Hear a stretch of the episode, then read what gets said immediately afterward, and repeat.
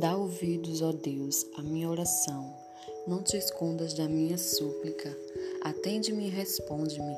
Sinto-me perplexo em minha queixa e ando perturbado, por causa do clamor do inimigo e da opressão do ímpio, pois sobre mim lançam calamidade e furiosamente me hostilizam.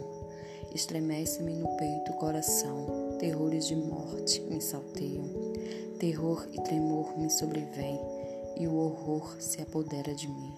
Então disse eu: Quem me dera asas como de pomba, voaria e acharia pouso. Eis que fugiria para longe e ficaria no deserto.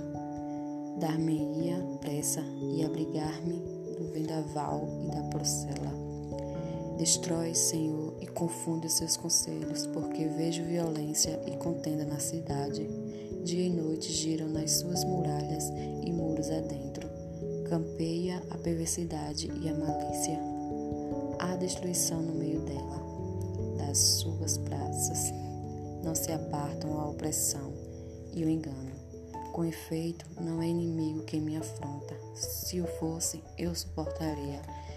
Nem é o que me odeiam quem me exaltam contra mim, pois dele eu me esconderia. Mas és tu, homem meu meu companheiro e meu íntimo amigo. Juntos andávamos, juntos nos entretínhamos e íamos com a multidão à casa de Deus.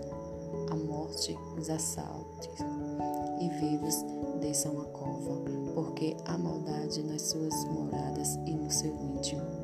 Eu, porém, invocarei a Deus e o Senhor me salvará.